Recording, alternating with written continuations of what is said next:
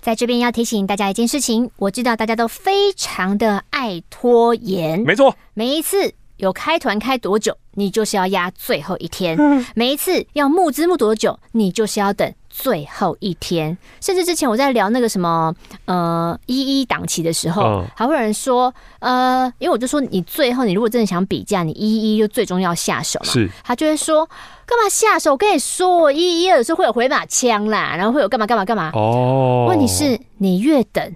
你越看，你越想说，我再想想，那些都是你的时间成本。你早点做决定，这件事情就不会再继续叨扰你的人生。对，因为那会有压力耶，而且最后你有可能等到最后发现，哎，没有回马枪。没错，那其实你就没了。所以呢，不要再想，不要说我再看别人用一下，我再来用。没有二零二三的马力，我们就要。关门了，对啊，而且这种是时效性的活动，就关门以后没了就没了。就像今年二零二二的玛丽，很多人是看到了别人在用了以后才说、嗯、这个哪里买，这种我想要。可是不好意思，这个就是没了，就是没了，关了就是关了。我们二零二三的兔年玛丽呢，就是希望大家在新的一年像兔子一样蹦蹦跳，一直往前进。那在我们的 YouTube 频道上班可以听，我们也有发了一支开箱玛丽的影片，是的，大家可以看到里面我们有一些日期呀、啊。插画啊，还有每天给你的一个小小挑战，让你在新的一年每天都有事做。把握募资期间的最后优惠喽！然后这一次呢也会比较早结束，是因为要让大家在二零二三年之前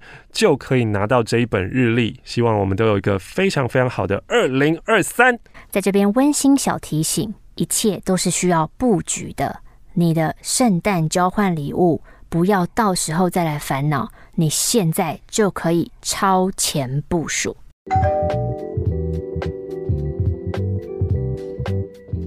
你需要帮助吗？你有成瘾的问题吗？欢迎加入本周的马克信箱。你是马姓成瘾者吗？继续沉沦吧。我打电话说零八零零七七零帮帮我说，不好意思，我一直在听两个白痴。我我救救我，我成瘾了怎么办？我不知道这个成瘾专线是专门针对毒品，毒品，还是其实包括像是更广泛的，比如说三 C 成瘾，嗯、然后网络成瘾，或是爱情成瘾，我不知道有没有相关的帮助。但今天呢，这个是毒品的案例哦。亲爱的马克、玛丽，你们好，我是小健，现在是空调技师，也是毒防中心团体课程的小队长。哦，小队长好。我想要分享我自己戒毒的故事。嗯，因为西尊哈在台中读书，我是高雄人，每个礼拜来回来回来回，精神不好，常常度孤。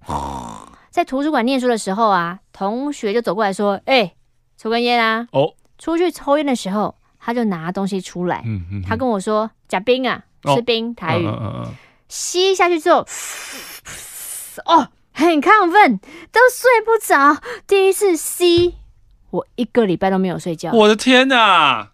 我就很兴奋啊，上网 Google 啊，冰是什么意思？我还知道是安非他命。哎呦，那个同学根本就不是去图书馆念书，他去钓鱼，他去卖毒品的。哦。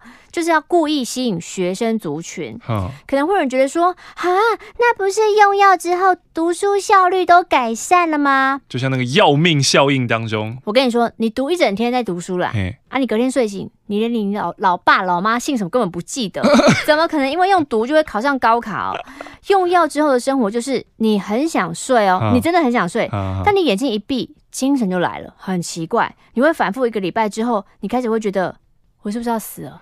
我完全理解这个感觉。你怎么理解的？以前高三在读书的时候，然后听同学就是哦，喝咖啡啊。没错，从那个时候开始知道我不能喝咖啡，嗯、因为我喝了咖啡就是非常非常亢奋，然后睡都睡不着。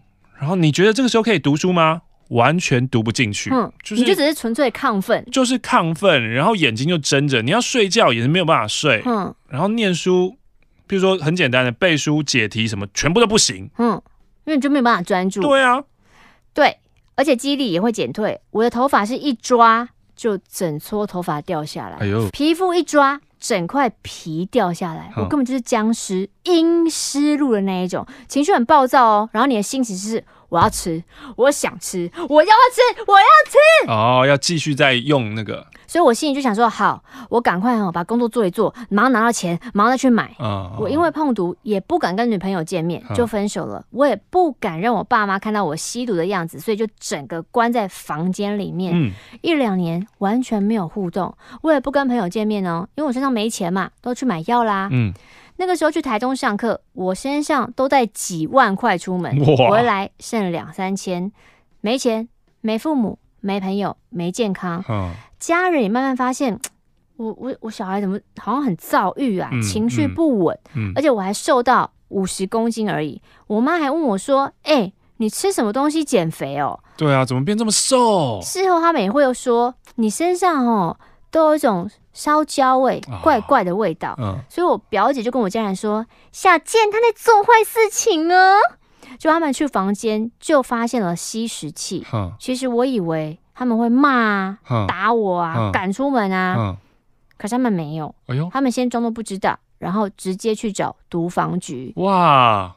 这很厉害哎、欸！对啊，毒防局有在办团体课程，嗯、让个案的爸妈去上课，让爸爸妈妈知道怎么跟用药者相处，嗯、去了解他的心态。他们什么都没有跟我说，自己跑去上课。嗯、上回来就跟我说：“哎、欸，我跟你说，上课不错。哎、欸，老师会弹音乐。哎、欸，老师会弹吉他。哎、你你要不要试试看？”嗯、我就很排斥，我就说：“才不要嘞，我不要去啊。嗯、去那干嘛？嗯、我又没吸毒，我干嘛去？”哦，还否认。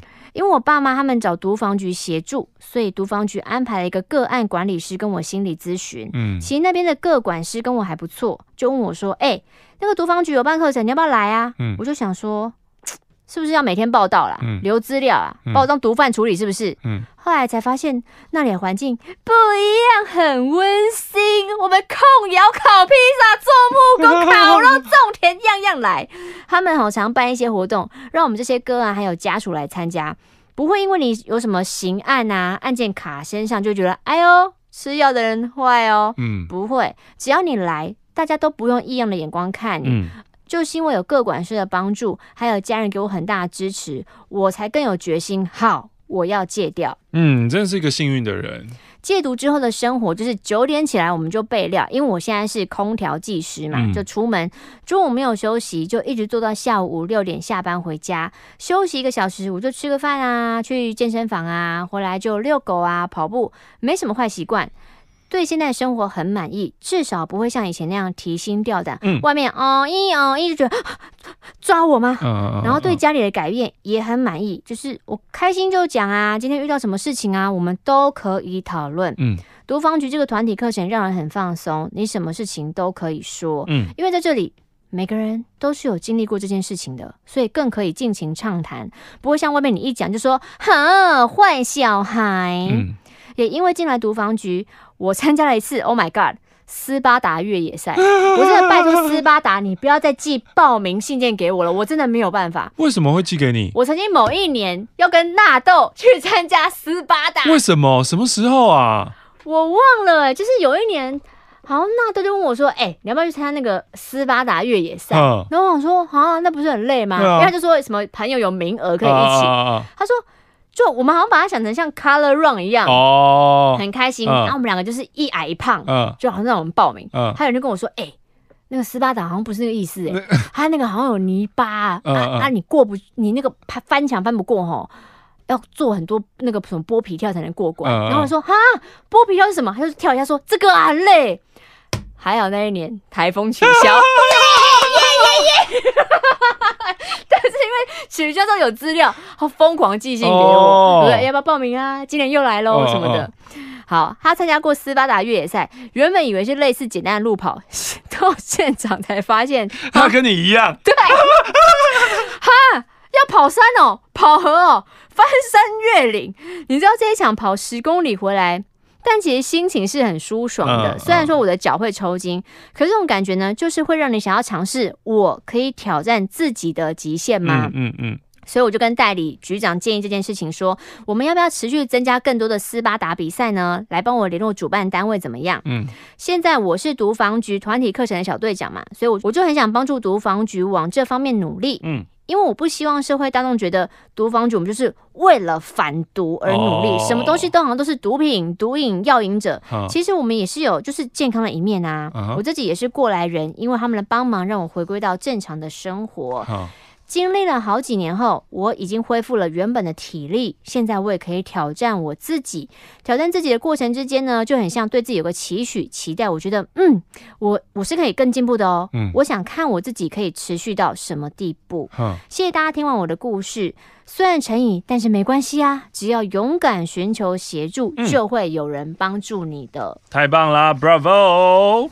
所以呢，小健的故事也告诉我们，其实如果有支持团体的话，真的是帮助很大。我觉得他的爸妈心态超级，他爸妈超强哎、欸，对啊，超棒的。嗯，那我们呢，其实也可以向他爸妈看齐，就是、至少我们现在知道原来有这么多的管道。没错，就是他们最不需要就是嘲笑谩骂了。嗯，我们可以提供他们可能根本没有想过可以。拥有的资源，嗯，嗯，嗯，因为他们在回圈当中，就是因为自己卡住了，他们根本没想到那么多。可是现在我们知道了，可以分享给更多人，就是有更多专业的好的来协助他们。嗯，所以呢，如果你或你的身边朋友有毒品相关的困扰的话呢，你就可以透过卫生福利部设置的毒品危害防治中心咨询专线，就是刚刚故事里面提到这个毒防局啊、毒防中心啊，用这支电话零八零零七七零八八五。零八零零七七零八八五，请请你帮帮我寻求协助喽。那当然，除了这个毒品问题的咨询啊、药瘾减害啊，还有心理辅导、就学跟就业的辅导以及社会辅助，都可以在这支电话当中得到解答的。零八零零七七零八八五。不是我不适合你。只是我不适合爱。你着迷了是不是？你现在着迷这首歌啊？这两句很可怕哎、欸。怎样？我觉得我短期内好像会一直被洗脑。赖慈鸿飞呢？嗯，请叫我赖粉，请叫我绝望粉。欢迎来到本周的马克信箱，我是马克，我是玛丽。好的，好的，我们每个星期一四的上午十一点钟会在这里回复大家的手写信件，也欢迎大家多多让你的朋友订阅，上班可以听这个频道，订阅起来，或是加入会员。另外，我们也有 Podcast，也欢迎你跟着一起收听。我是放假放太久松散的阿妈心老少女，嗯、阿妈心老少女不就内外都老？阿嬷心老少女，诶，二零二零一月初，我听到自己第二次被念出来乱七八糟的信，嗯、我发现，诶，原本我不太上进啊，好像要前进一点喽。嗯，然后因为他觉得他当时的信蛮混乱的，嗯、然后没有被攻击，我就觉得很感动。哦、谢谢大家的包容，哦、因为我有时候头脑很乱。嗯嗯嗯，跟大家分享我小小的进步是一。我现在不会那么常收集新餐厅了，嗯，晚上会多煮一些，避免隔天不小心吃了不合格的食物。你真的有进步吗？思路清晰一点吗？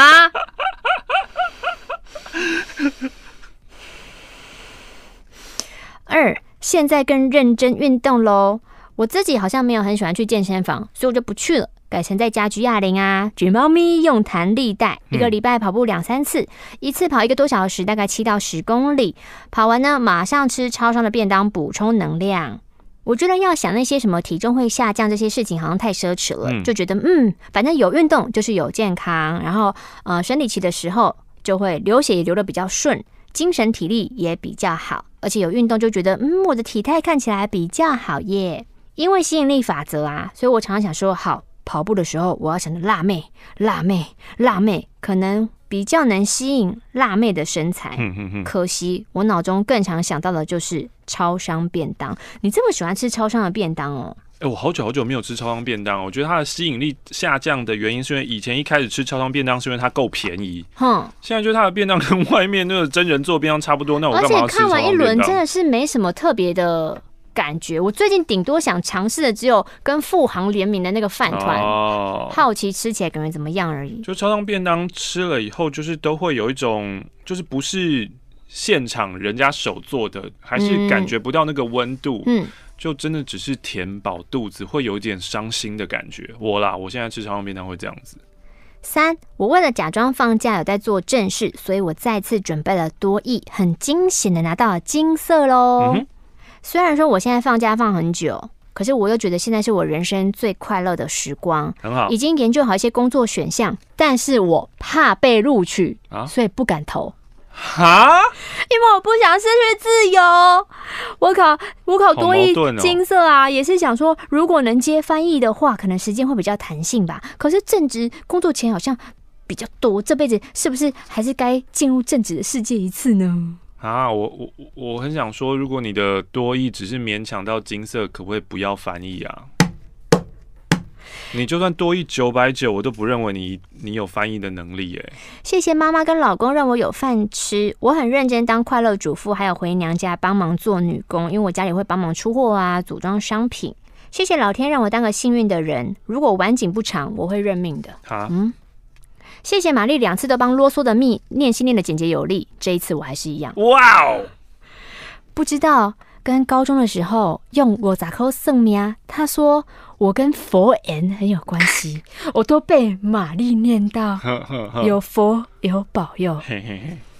谢谢马克你的马克信箱，你在旅行前还辛苦的剪接，马克你不要太辛苦呢。今年没有旅行，今年哪都不能去，所以今年马克信箱蛮 on track 的。嗯，on 什么歌？我是胖丁，我跟我的另外一半嘟嘟丽在今天一月十一号投票以后，一起来咖啡店写信。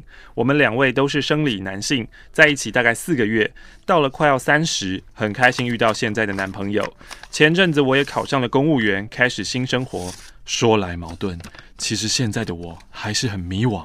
感觉公务员当久好像会变笨，担心跟我另外一半能在一起多久，我真是欠骂，是个连幸福都会害怕的胆小鬼啊！哦，这个前几周我们有聊过了。嗯，期许自己能够活在当下，善待自己和周遭的人事物，保持开放的心，持续学习。哇，所以他自己呃写完了这一些恐惧跟害怕之后，马上又跳到了就是期许自己能够活在当下，代表他的脑子已经有在。告诉他说，嗯、当你往那边去的时候，他的那个正向脑会出来说 “no”，, 拉回来这样子，我觉得蛮棒的啊。嗯，他想问说，你们二九三十岁的时候都在做什么，或是关心烦恼些什么呢？关心自己，烦恼自己，是吗？二九三十，人生最大的课题不就是自己吗？我很少为了我想要达到什么样工作成就在烦恼啊。那时候的烦恼可能不能跟你们分享了。怎么了？我有点兴趣了。我听听，三十八点，嗯，因为你都在关心你自己，所以你现在想不出来我在烦恼什么的。我知道，No，早过他早过了，而且你这样直呼人家名讳可以吗？不要一直增加我剪接的负担，你就放个 B 上去而已嘛。他很谢谢马克介绍《当下的力量》这本书，虽然读书会没有带那一本哦，但是二零一九年后来我们还是把这本书念完了，因为一开始是。有钱人想的跟你不一样。好奇的我买来看完以后收获很多。现在我看到在一旁写信的另外一半，觉得他好可爱哦。我是爱你们的胖丁。那她的男朋友呢？是新进的点友。第一次听节目的时候是去年八月的时候，当时认识一位朋友，他就问说：“你要不要听马克信箱？”那我也不知道那是什么东西啊。我听着听着就大笑，也听到很多点友的有趣事情。真的是听完，每次一听完，心情就会非常的好。之后就会慢慢开始，当通勤每天搭客运的时候，都会听青春点点点。所以我要感谢这位朋友，要不是当初有他的介绍，才能让我有机会认识你们。也因为这样呢，让我们有共同的话题，之后我们就在一起了。上一次呢，错过了玛丽电影院，因为实在太热门了，票都卖完了，也争不到票。希望下一次可以顺利买到。为了想要更近距离的跟你们相聚，只能期待。再期待了，期待再相逢。最后呢，这一对情侣他们贡献了二十元，一人十元，咋磕咋磕，得下得下。这封信来自于希望高雄霸韩成功的波波。哦，这个是比较新的信了。上一次明信片提到我们家第一次全家出国去日本是一个灾难，果不其然，第二天就大吵架，原因就是因为你知道妈妈真的太会念，三个小孩想说旅行是孝亲，所以尽量忍。但是可忍，孰不可忍？嗯嗯、欧巴桑的念功就像《大话西游》的唐三藏一样，念到人吐血身亡。嗯、还好我大哥有负起此城发起人的责任，后面是好好的看顾母亲，辛苦他了。大哥是对的。我们去的地方是日本九州熊本阿苏，在高雄也可以直飞熊本机场，超棒的，而且小港机场也能直连捷运，很方便。嗯，欢迎大家来高雄搭飞机发大财。哎呀，现在去高雄，之前不管去哪个城市，你搭飞机只能国内飞了啊。这一次在熊本去了世界著名的熊本阿苏火山，很美很惊叹，有壮阔的火山跟雪景，也没想到可以这么轻易就在靠近市区的附近乡野看到。后来几天呢，我们采用租车自驾的方式游玩。当时啊，开在阿苏的乡野路径上，觉得其实完全不输以前我在纽西兰自驾时的风景。甚至会有一种似曾相识之感，不禁感叹：唉，难怪日本人会如此的以自己国家为荣。因为不管是春夏秋冬啊，山海地貌，其实日本从南到北都看得见。真的，他们不需要出国，而且又懂得好好保护自己的生态环境，让生态文化。资产可以保存又永续发展，推动观光财。反观台湾对生态保育的意识低落，让苗栗国得以壮大到连一只石虎都保不住。嗯言归正传，虽然此行风景优美，但跟家人密集接触，免不了摩擦。摩擦摩擦。当站在阿苏火山上的开阔观景地时，看着辽阔的景色，一方面觉得好震撼哦。但一方面又觉得好不爽哦，为什么我无法真的开心的欣赏景色呢？嗯，因为我妈真的好烦，天哪！但因为我妈年事已高啦，可以这样一起出游也真的很珍贵。希望未来有机会可以再一起出远门。想要分享我一九年的小成长。其实一九前半年我有一段很焦虑低潮的时间，因为刚从澳洲回台湾就面临了要找贷款、要找工作，快快离开台湾两年，要重新接回工作的轨道，快快！但我很没自信。准备作品集的期间也是压力山大。加上你知道，跟妈妈住一起，就是我从小精神暴力跟焦虑的源头。嗯，还好我有很好的朋友愿意倾听跟承接我的情绪，真的很感谢他们。在面试了十一间公司都共估之后，嗯，短暂的进入一间烂公司之后，终于在九月到台北工作，而且是我自己梦寐以求的画画工作。赞哦！这时我才知道啊。离开原生家庭，做自己想做的工作，原来是这么快乐又可以心灵平静的事情啊！恭喜恭喜！工作最大的优点是不需加班，下班也不用把工作烦恼带回家。虽然说薪水在台北相对算低，可是下班的时候你可以让自己静下心来思考未来方向，很不错。也因此我才发现啊，原来过去二十几年我活的是如此的不安跟焦虑。嗯，每一次在家中跟妈妈的吵架。精神轰炸就已经耗费我所有的精神，嗯，让我放松时，我就只想耍废，嗯，我不想思考，嗯，我要耍废，这些都是离开后才看得更清楚，嗯，在等工作这段时间，因为太过焦虑，三四个月都没有办法好好睡上一觉，结果就发生了一件事情，怎样？我的眉心中间。长了十一字的眉纹，十一字的眉纹是什么意思？眉心有个十一，就常皱眉的人会这样。Oh, oh my god！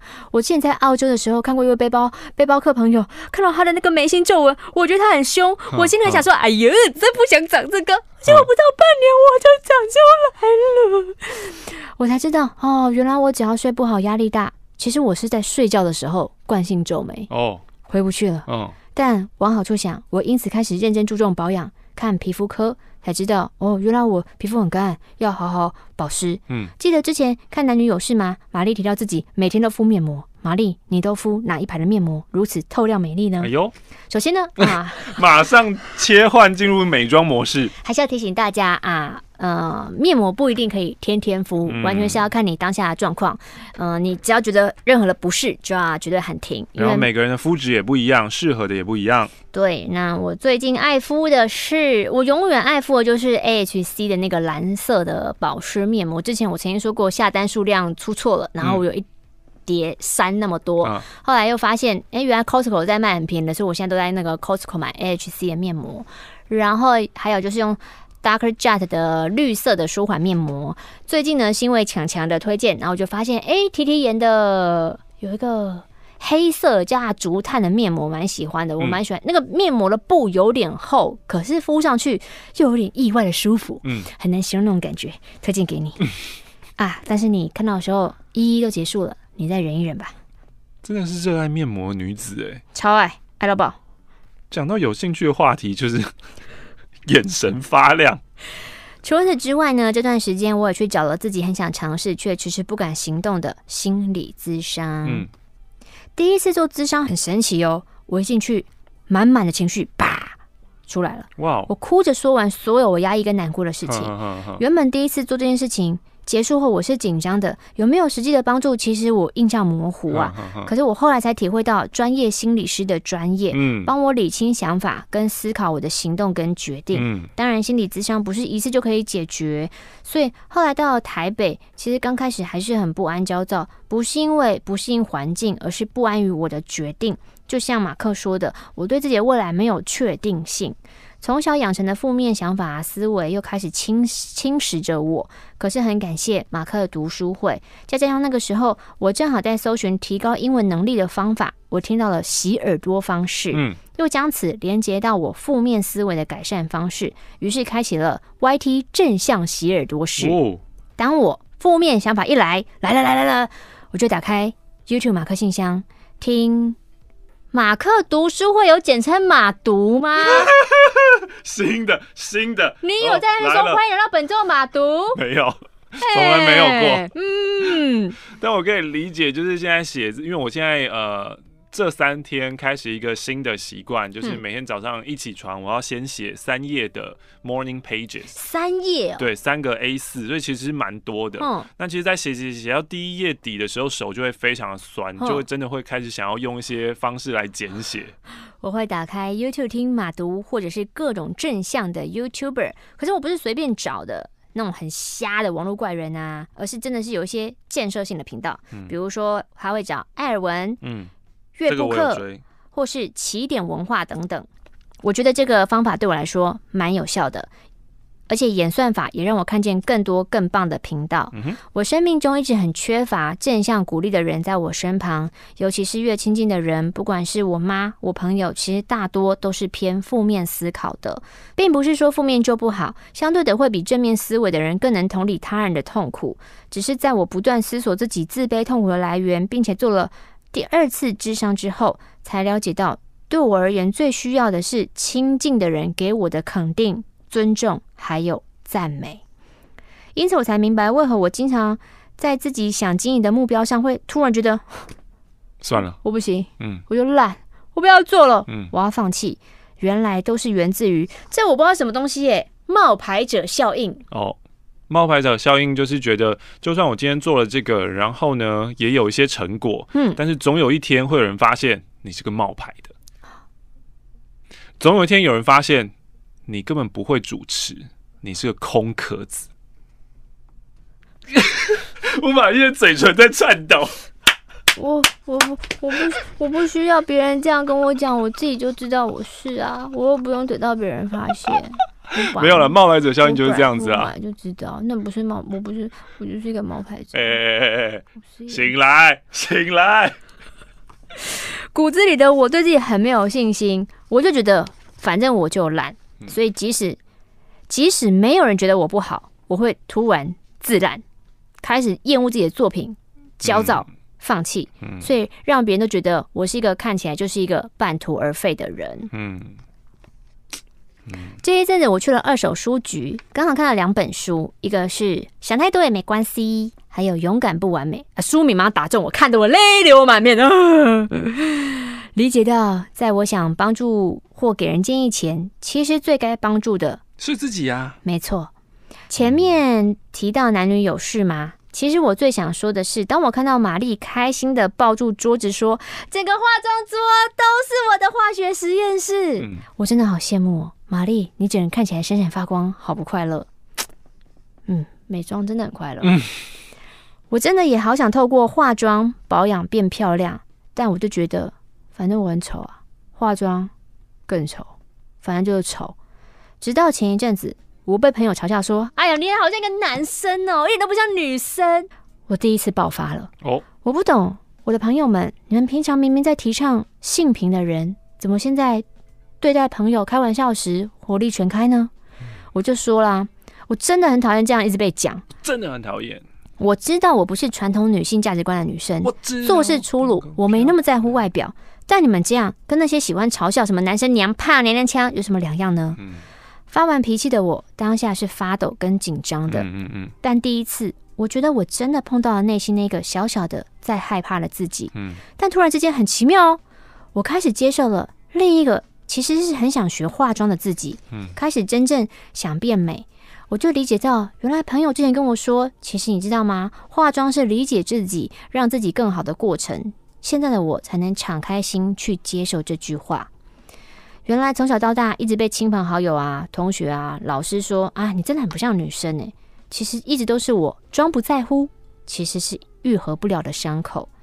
只有在我好好面对痛苦后，才有机会治疗。嗯，也因为这一次，我了解到，原来只要我不好好说出口，其实就连那些很会察言观色的友人，不会懂得收敛的，更何况是那些同事或是陌生人呢？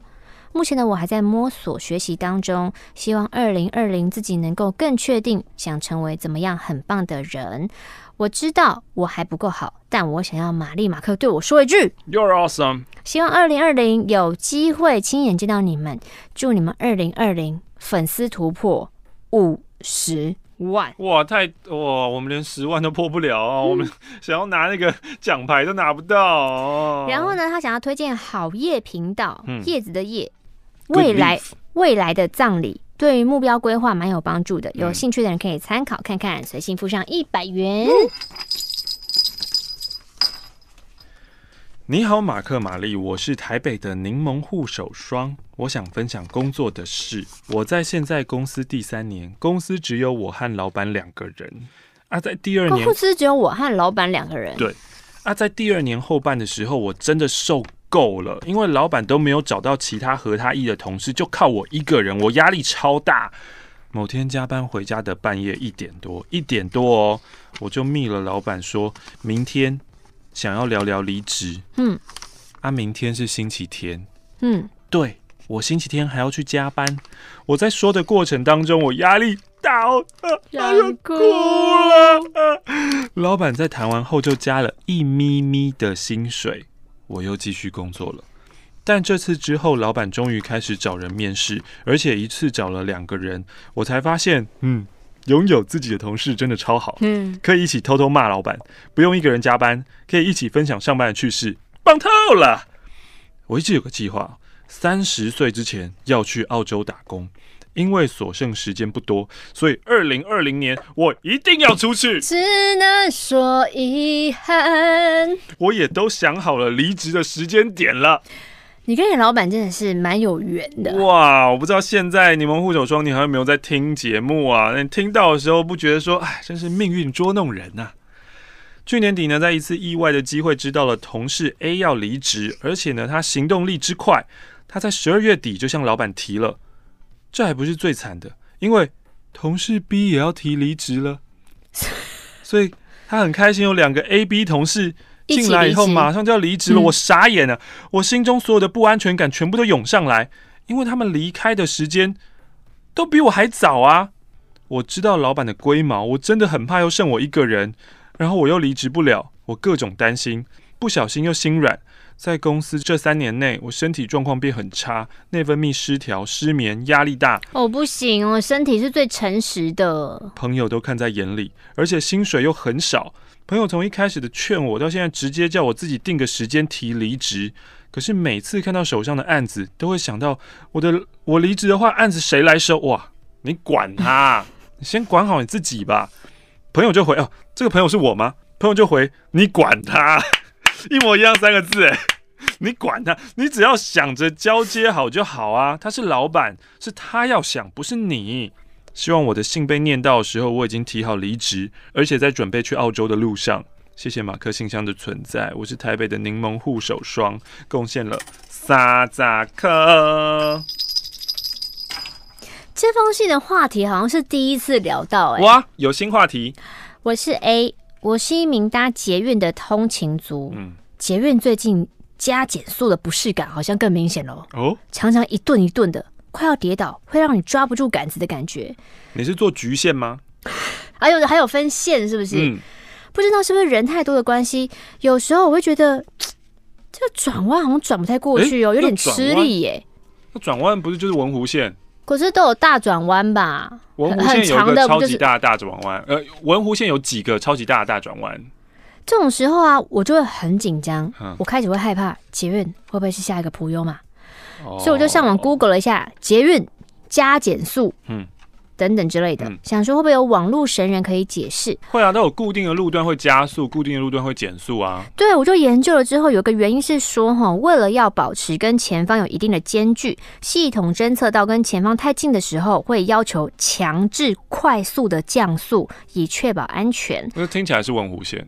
嗯，另一个原因是每段路的限速不一样，可能进站的前后限速六十五，可是呢，行进间路段是限速八十。当八十的路段开到六十五的时候，系统就判定说好，那这个就是需要急刹。嗯，那我就不懂，为什么不能跟高铁一样预先缓慢减速来保持乘客舒适性呢？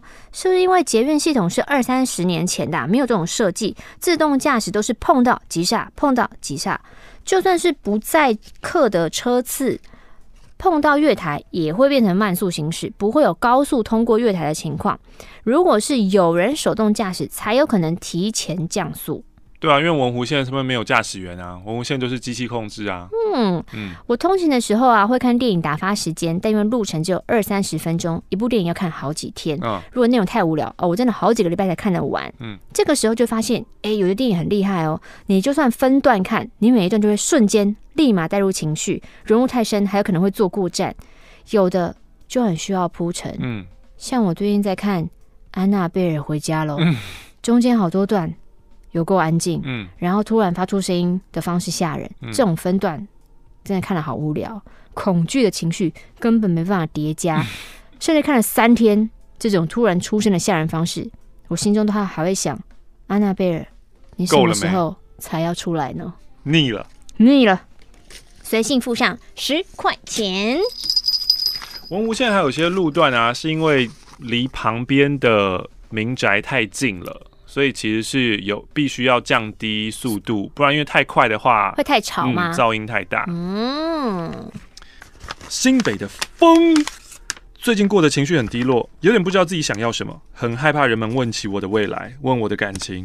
一开始我认为我只是想要在一成不变的生活中找到重心，所以我就参加了很多活动，认识了很多朋友。彼此呢，平时会一起出去玩，出去喝酒，会讲很多乐子。跟找名义做活动，就这样过了将近四个月，我才惊觉，哎、这不是生活重心啊！我是在逃避面对生活，面对未来。我故意让自己感觉很忙，现在看，其实什么都没做。这期间呢，也包含了陪失恋的朋友疗伤，花了很多时间陪伴的人，却发现，这个人在跟别人聊天的视窗里面，总是在贬低我。哎呦，骂我。做秃头哦！哎哎哎哎哎哎哎！反正最后就发现他跟他喜欢的人重修旧好，我气爆！他们的 line 里面继续说别人的不是，而我突然好空虚，找不到自己的归宿。这时才要重拾自己对未来的规划。其实经历了这四个月，我兴起了离开家的念头，想要离开台湾，离开总是在吵架的父母，离开让我心好累的朋友，到新的环境，以不同的方式再继续累下去。不不不不，太悲观了。出去走走，或许可以更理解家的好啊。希望念到这封信的时候，我已经脱离苦海，在国外找到工作，或是找到自己的生活。也希望自己能够再更有自信一些，不要再去管那些在背后看我好戏的人，专心在自己的未来里。好，不要再拖延了。写完信马上写 CV，养成写完信做正事的习惯。来自于新北的风。苏小姐竟然瞒着我去求神问卜，问题是，请问我应该逼我女人买房吗？啊？真的假的？然后他跟你讲哦，他他他今天跟我讲的，啊，所以他有想要你买房哦。他一直都很想要我买房，只是那个念头好像就是在大家一直说房价很贵的时候，他有压抑了一下自己，因为他就是很传统啊，不然他年轻不会为了面子硬买两间房，然后自己付不出来，然后整个大亏钱。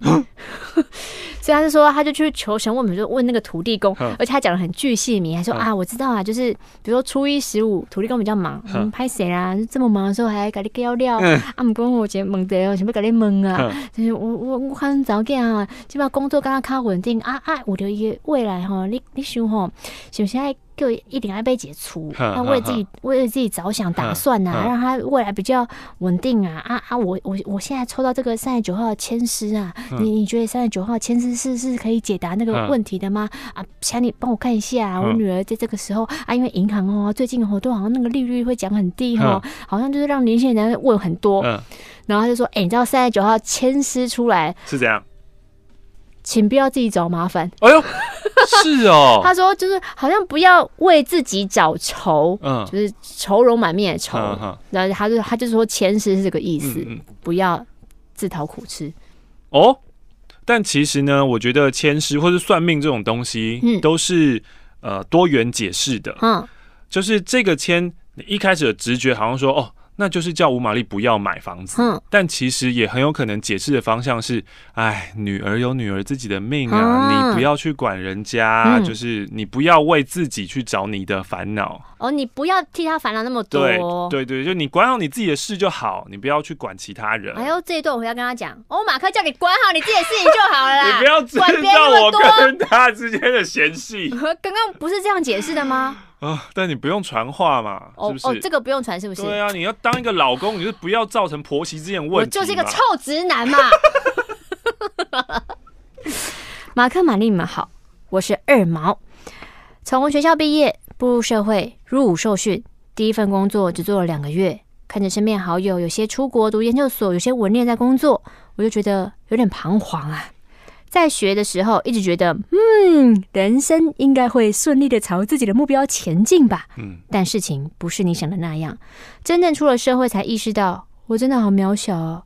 我真的需要花时间来进修自己，可是又因为现实的考量，让我挣扎不已。嗯，我非常后悔没有把握四年的大学时光。写信的今天呢，刚好是今年学测的第二天。我还记得当初考完学测啊，隔年看着大家准备学测，处于水深火热阶段，我都觉得嘿嘿幸灾乐祸。但现在我已经出社会了，我好希望我是考场重来一次。对，我希望我是考场里面的学生。嗯，真的。待业了三个月，终于在过年前找到了新工作，也把房间彻底整理了一番。希望今年的我可以顺顺利利朝我的目标前进。嗯。当然还是有开心的事情啊，比如说参加了玛丽电影院。哎呦，去年版剧刚好卡在入伍第一周，假日无法回来，所以今年绝不能错过。第二件事情呢，是参加了回声乐团的圣诞趴。嗯，看到回声二零一五宣布休团的消息之后，一直到二零一八才办了巴士底之的演唱会。去年看到办圣诞趴的消息，毫不犹豫决定参加。现场博昌唱了一首新歌，眼泪不能证明你无罪。嗯，好喜欢。嗯。而且圣诞趴，我准备的交换礼物就是欧游点点点。哎呦，我也在去年年底拿到了日本打工度假的签证。虽然我记得马克好像说过不推荐出国打工度假，有点像逃避现实。嗯，但我觉得我自己需要到一个新的环境转换心情，所以还是申请了。嗯哼，哇，半年后这个你有办法如期出发吗？要去哪？日本打工度假。谢谢你们一直陪着我。最近我听了二零零八年录音档，当时王若琳出了第一张专辑，广、嗯、告在播《Let's Start From Here》，嗯，还有玛丽，你的智齿在痛。听到这些超过十年的事情，突然觉得十年的改变真的好多。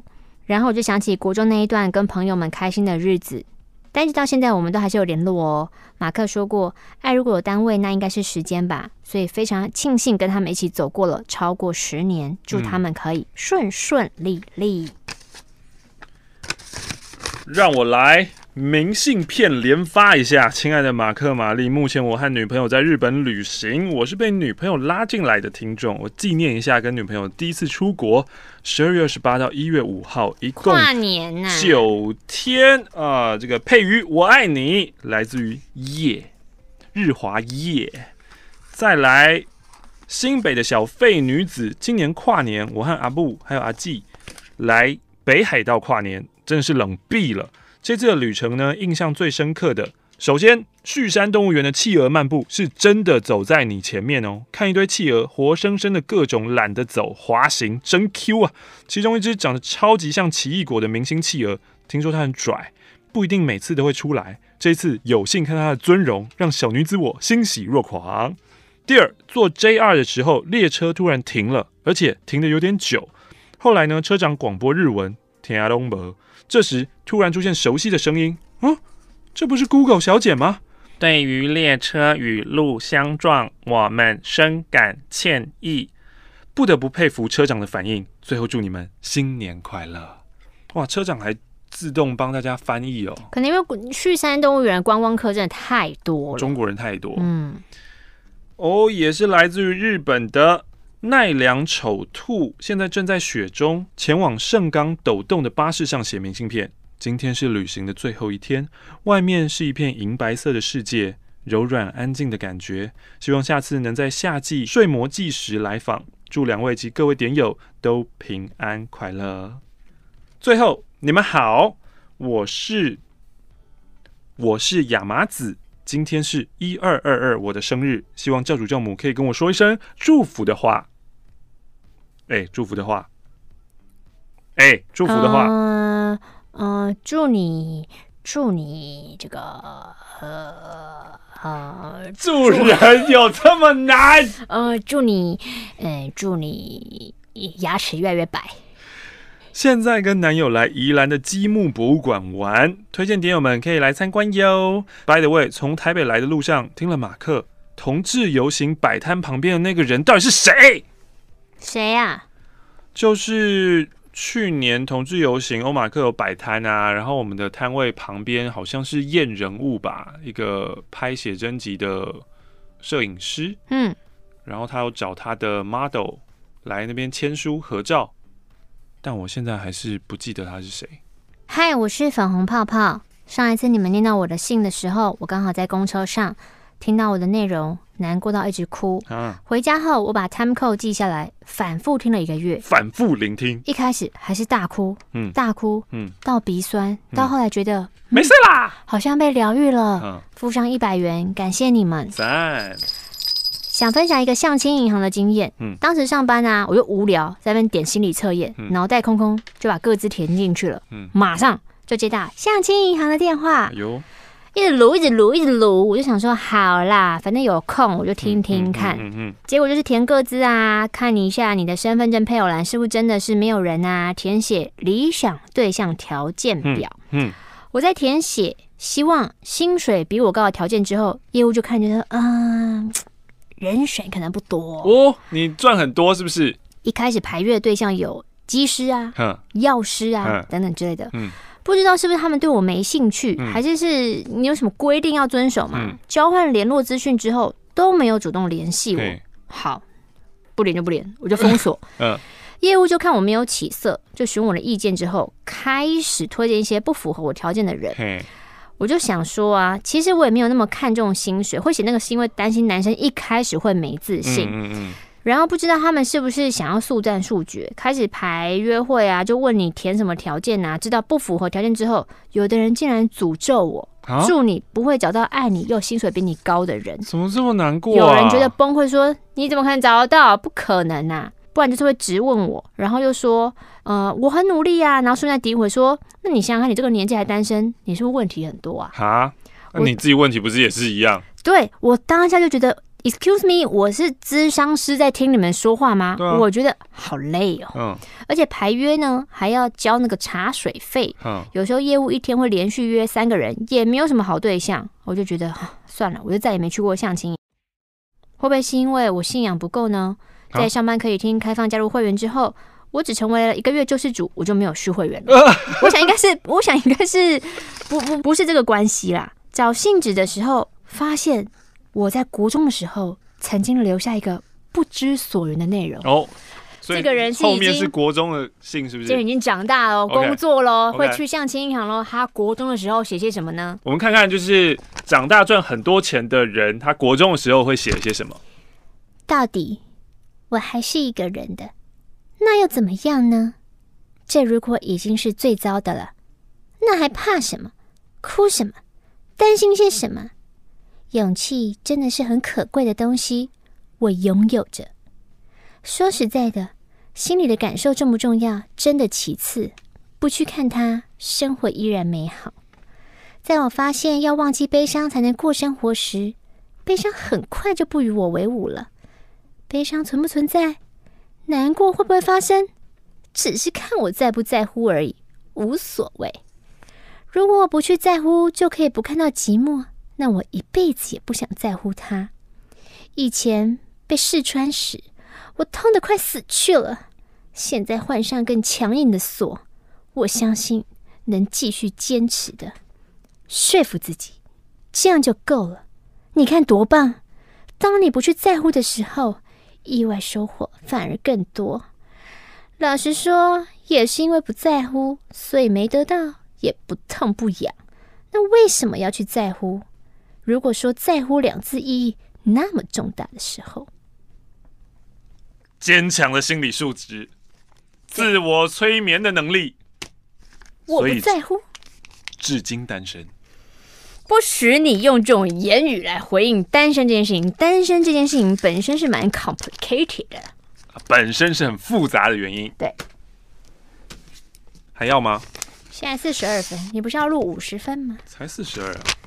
我就说这几周的时间怪怪的。对啊，我们会不会进入一些节约时间？我不知道。在我们录音的时候，自动这个时间有节约掉。嗯，那我们录的那些东西跑去哪里了呢？欸欸、我在剪接的时候，他们都不见了吗？奇怪嘞！不是以前信都回不完，我自己这这两次我回很多哎、欸。对呀、啊，亲爱的马克玛丽，我是 Erica，今天是 Erica，Yeah，二零二零年第三天，二零一九年感觉呼一个瞬间就结束了。翻了一下记事本，我觉得我每天过得差不多哎，上班、下班、运动、上课。因为一直不确定自己会在台北待多久，所以我连舞台剧都不太敢买票。比较不一样的是，诶，我在十一月的时候有了交往的对象，但是因为是一南一北的远距离，所以对目前的生活模式也没有太大的变化。去年的十二月底的时候，我们讨论到什么时候我要离开台北这件事。其实我自己也说了好几次想要离开，可是确切的时间一直都没有确定。第一次想提离职。刚好有个同事先提了，第二次的时候遇到人事有更动，加上呢是工作的旺季，所以一个闲置就闲置到了现在。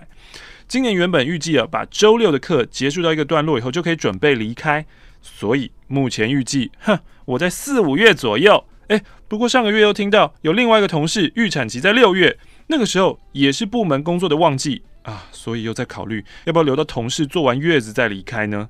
因为这样也可以再领一次七月份的奖金啊！诶，把这件事情跟男方说的时候，他觉得 这样一南一北，然后相处的时间很少。诶，我们年纪也不小了，他希望我可以为我们的未来多想一点，而不是一直为别人想。男方虽然有点不开心，但还是尊重我可能会在台北多待几个月。隔天也和他有说了我的想法，不是说不想离开，但就是一直觉得。啊，还没准备好，因为离开也不知道能不能顺利的找到工作，又加上每个月还有例行的贷款，还有定存要缴。如果可以的话，我希望可以有再多一点积蓄的时候再待业，经济压力不会那么大。我也知道没有那种什么叫做完美准备好的事情，但是待到五月，再过两个月就可以领奖金了哎！哇，你奖金提了两次，可见这个奖金对你来说真的是蛮重要的。公司的奖金真的很诱人啊，大概可以领五。哦三到四个月的薪水，好多哦。对啊，好吧，我也知道这样循环下去是个没完没了。既然离开是迟早的事情，那今天是二零二零年第三天，依照马克信箱的进度，这封信被念到的时候，可能是五六个月后。哦，不好意思，是十一个月后。希望这封信被念到的时候，自己的状态……啊，没事了，我刚有想打喷嚏，差点憋不住。自己的状态不是已经离职，就是在提了离职，并且准备交接的道路上迈进。未来啊，就是一个看似很远，但实际上很快就会遇到的东西。依照惯例，抖内十块钱，感谢你，Erica。现在呢，都已经十一月快底了，那其实基本上今年已经算快要过完了，只剩最后一个月了。不知道你到底离职了没呢？呃，有真的去南部吗？或者是跟这个男友？还在一起吗？今天最后呢，用两张明信片来结尾。不行，最后是我，因为我看我的这么少，我一定要把它回完。我回完，我今天功德圆满。你是不是也是？那就你丢很多给我，是吗？不是吧？怎么可能落差这么大？哎、欸，没有，我我我我今天也是回。我我我我。那你快点，你快点开始啦。那、啊、你不然你歇了，奇怪。我是去年从马克信箱开始听的 Oran，哦，是 Oran，是 Oran，是 Oren。第一次听到你们的声音是小学在工厂帮忙的时候，哇，你小学就在工厂帮忙哦，你真优秀。隔了好几年，在 YouTube 上面再度听到你们的声音，整个回忆满满。谢谢你们让我一人在海外生活的时候有人说话给我听，尤其最近很容易因为找工作的思绪一起带到床上而难以入眠，这个时候听你们瞎扯淡，让我分散注意力，就能够解决失眠问题，真的帮了超大的忙。一直想要寄信给你们。刚好趁投票快闪回家，写下我对你们的爱意，许愿晚上下飞机了之后有好的未来。他终于从关西主变成关东煮的 Olen，然后给了我们日币100 yen。这封信呢，来自于北漂牧羊人，目前正在看马克推荐的《黑马思维》，很喜欢这本书，很多观念都突破自己原先的想法。但觉得书中的内容有些人物的故事有些理想化哦。前面几章一位花艺师的成功，也是因为有活动邀请他布置，他才因此崭露头角。可是这样的机会并非人人都有的。是的，你说的没错啦，就是呃，看你怎么样看待成功学的这一些例子。嗯，你会觉得说啊，他就是因为有那个运气啊，他就是因为有那个时机，所以他才成功的啊。有多少人是没有那个？但那个重点就是成功学。要给你的重点不在于，就是你用这么客观的去分析说，哦，因为他那是因为他运气好，怎样怎样。嗯。但如果你连第一步都不愿意跨出去，你的那个运气就算到你旁边，你也不可能成功啊。身为一位计划控，列出寒假要完成的三件事：一，每天完成一题，Let code，L E E T C O D E，活用不同的 data source。二啊，不是。活用不同的 data structure。二，每天念两个小时的 TOEFL。三，看研究领域的 papers，并用 HackMD 做笔记。哦，北漂牧羊人，好的，希望这十个月来你有好好做到哦。最后一封明信片，完完全全我可以回答你的问题。来吧，教主教母好，我是台北的 YY。いきなりですがここで质问です。 来来，如果今天洗澡的时候，嗯、洗头洗到一半，突然开始流鼻血的话，哦、两位会怎么做呢？A. 不管怎样，先止血再说。嗯、B. 继续洗澡跟洗头，放任自己鼻血流，请作答。身为一个从小流鼻血的达人，嗯、我完全可以告诉你该怎么办。那怎么办？如果是洗头洗到一半开始流鼻血的话，放给他流。是哦，嗯.因为哈，你要。因为它会比突然冲出来嘛，如果这个时候就是你要花时间把先把泡泡弄掉，然后你再跨出去弄那个卫生纸，然后去止你的鼻血的话，其实它有可能弄到地板上流到处都是。就算你用卫生纸塞进去，可是因为你在洗澡跟洗头，你的卫生纸很容易全部都弄湿，那个有用跟没用是一模一样的。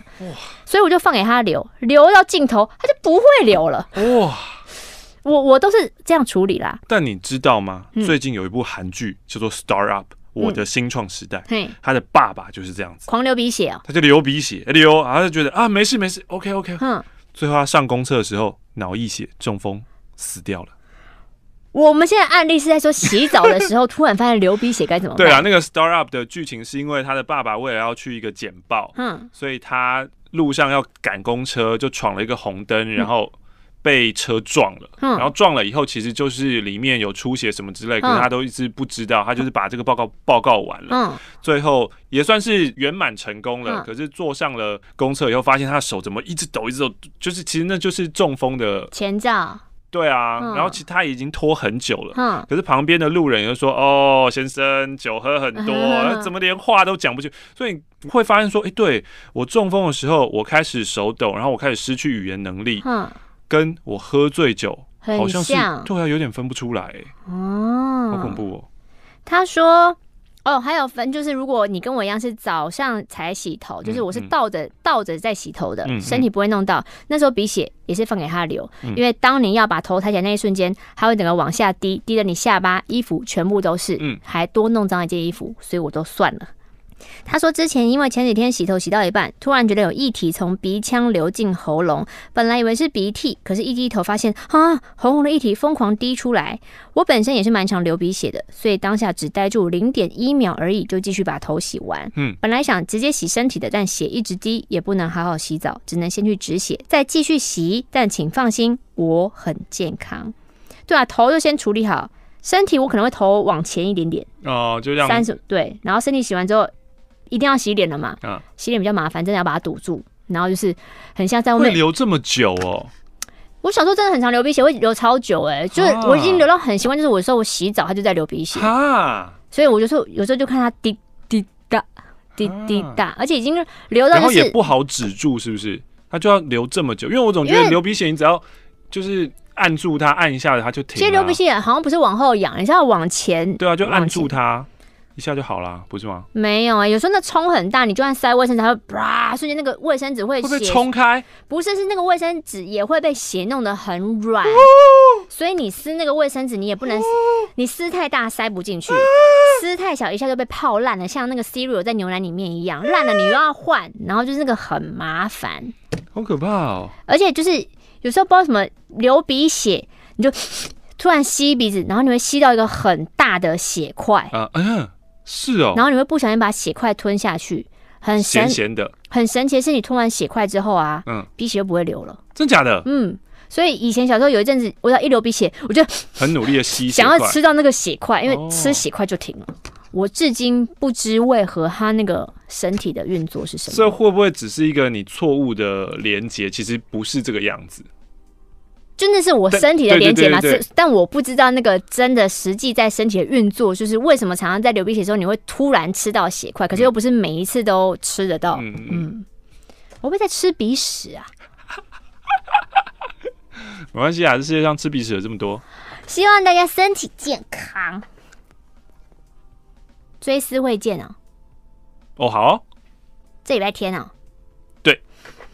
在这边呼吁大家，如果你是一个这世界的宠儿，你有买到我们一二二世界的宠儿 伟人追思会的门票的话，提醒你，我们是下午一点钟就可以入场喽，两点钟开始。是的，预计会到预计会到四点钟，那当然就是之后拍照可能会比较久的时间。希望当天是好天气，我们星期天见。